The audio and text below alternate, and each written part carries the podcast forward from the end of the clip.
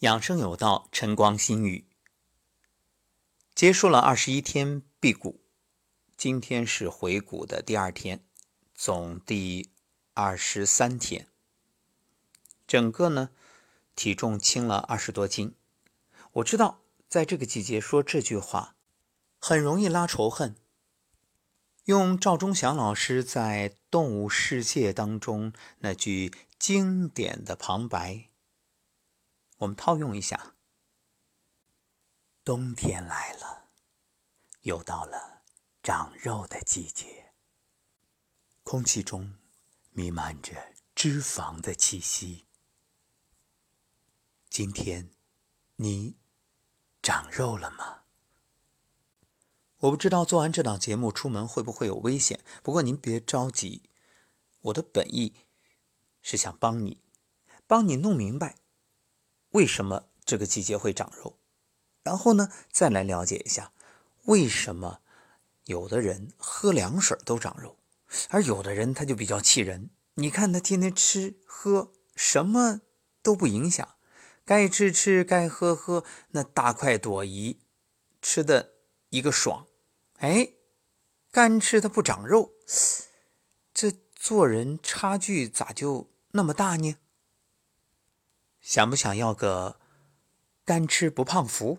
来，我我给画一个啊。好，好了，对，你就拿着这个符就行了。啊，不是我忽悠你啊，这里真有诀窍。那听完这档节目，或许你就恍然大悟。我们先来说说为什么人们那么痛恨脂肪，那么痛恨这个胖。其实大家都知道，作为七大营养素之一，脂肪。它是有意义、有价值、有功能的，它绝对不会是啥用没有。那如果是纯粹废的东西，它不会在身体上。那就像我们说人体的器官，你看有人说扁桃体没用啊，割省得它老发炎。实际上呢，扁桃体作用大了，它是卫兵啊，咽喉要道它在帮你把关，它是警报器，提醒你出问题。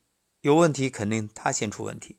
那因为他，你才知道啊，危险来临。有人说阑尾没用，阑尾没用吗？你割试试啊。那胆囊、子宫哪个也不能摘呀。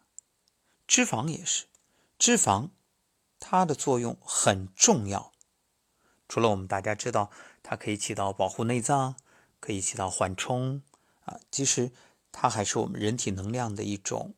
贮存方式是人体的能量库。那么，当我们需要用脂肪来供应能量的时候，皮下脂肪会被调动，从皮下通过脂蛋白运输到肝脏，然后呢，在肝脏里燃烧功能。可见它是能量的重要来源。那我之所以二十一天辟谷很顺利，其实就是从正常的糖代谢转化为脂代谢，所以。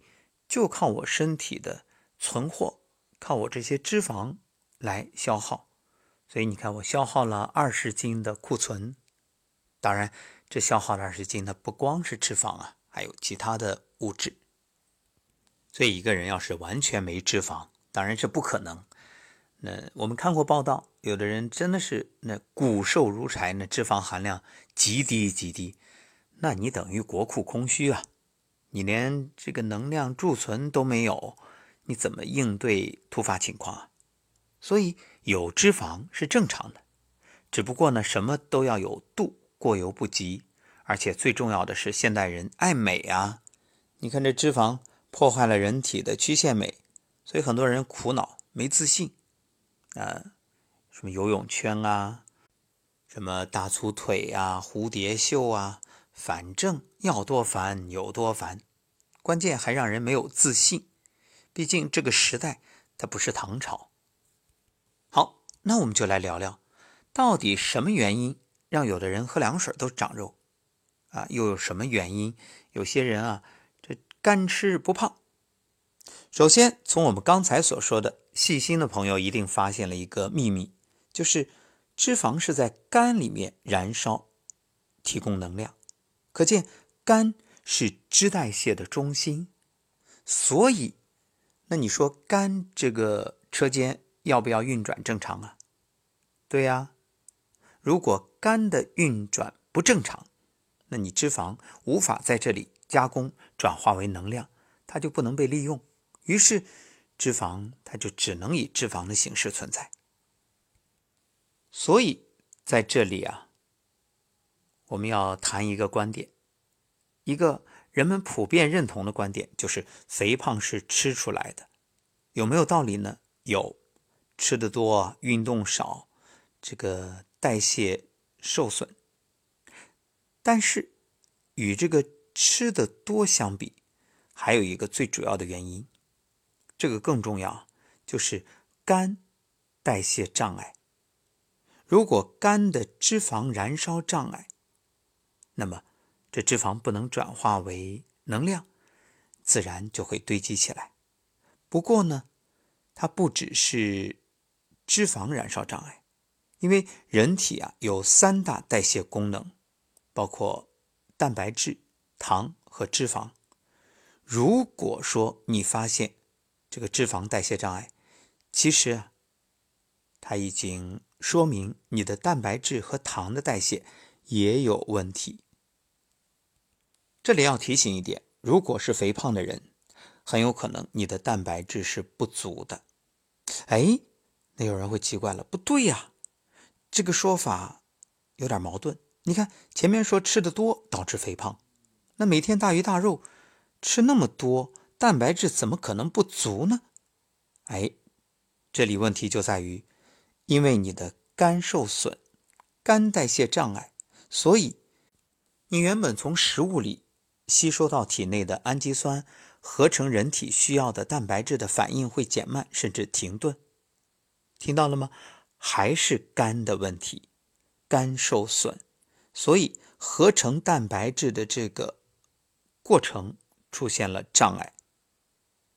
于是，用于合成蛋白质的原料氨基酸，你看，合成蛋白质那个车间啊也休息停工，那原料就大量堆积，是什么呢？氨基酸。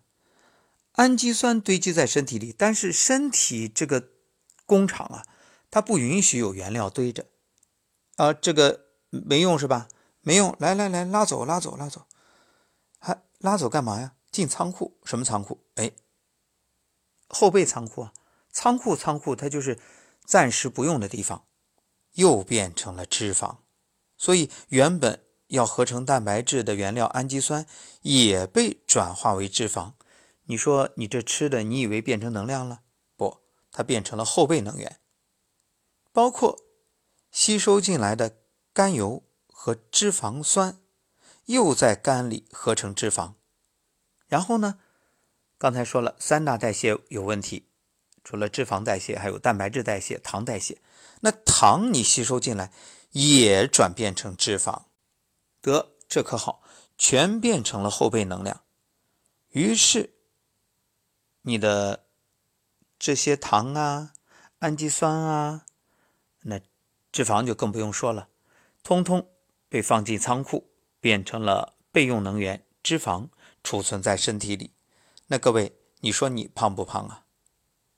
因此，当你明白了这一点，我们回头再看肝的作用，它是体内脂肪代谢的场所，食物中的脂肪在小肠分解，以甘油和脂肪酸的形式吸收，进入人体。要在肝细胞内重新合成为甘油三酯，也就是脂肪，然后以脂蛋白的形式运出肝脏，运送到皮下贮存。那么，身体产生脂肪的量是合理的，它就被运输到合理的地方，像乳腺啊、臀部啊、大腿根部内侧啊等等。但是，脂肪如果太多没地儿放了，那只好是哪里有空间就放哪里。为什么你肚子容易有脂肪，容易有游泳圈？因为腹部皮下空间广阔啊，于是就放这儿。说了那么多，大家肯定想知道，为什么我的脂肪代谢出现了问题？为什么呀？你抽烟、喝酒、熬夜，你暴饮暴食，你让你的肝脏受损，包括你郁闷、你痛苦，哎，这都是问题。你看失恋的人是不是特别容易胖啊？为什么？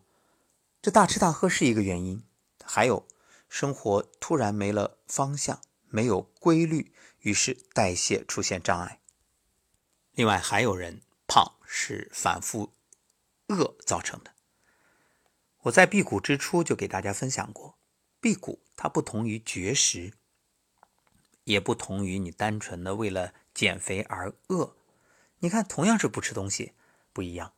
除了一个是积极的、阳光的、充满希望的，一个是消极的、悲观的、内心有绝望的，这两种心态上的差异。还有一个问题就是辟谷啊，我们在辟谷之前严格的一个控制。辟谷之后，你看我这两天虽然结束了，但是回谷很严格，那只吃流食，像小米粥的粥油啊，呃，像一些其他的补充的营养素啊等等，会严格控制这个过程。包括水煮白菜，只喝汤，绝不吃这个固体物，因为要让肠胃先适应一下。但是想减肥的朋友不是啊，觉得哇，我已经减下了二十斤，那赶紧。夸夸夸夸，点大餐庆祝一顿，得你这一下脾胃都伤了。所以这个绝对不能想当然，它一定是有规律可循的。这就像你看魔术，看上去哎这很简单嘛，结果一玩不是那么回事你不知道这台下做了哪些准备，幕后还有哪些工作，所以既要知其然，还得知其所以然。所以你看啊，肝脏因为前面说的种种原因。受损的时候，它的脂肪代谢出问题，这个脂肪就会有利用障碍，于是大量的脂肪就积聚在肝细胞里，导致脂肪肝。接着大量脂肪就堆积在体内，会导致肥胖、高血脂。那么弄明白了，肥胖是因为脂肪代谢障碍，包括蛋白质、糖代谢出问题，那。想解决肥胖该怎么办呢？不难，下一讲我们接着聊。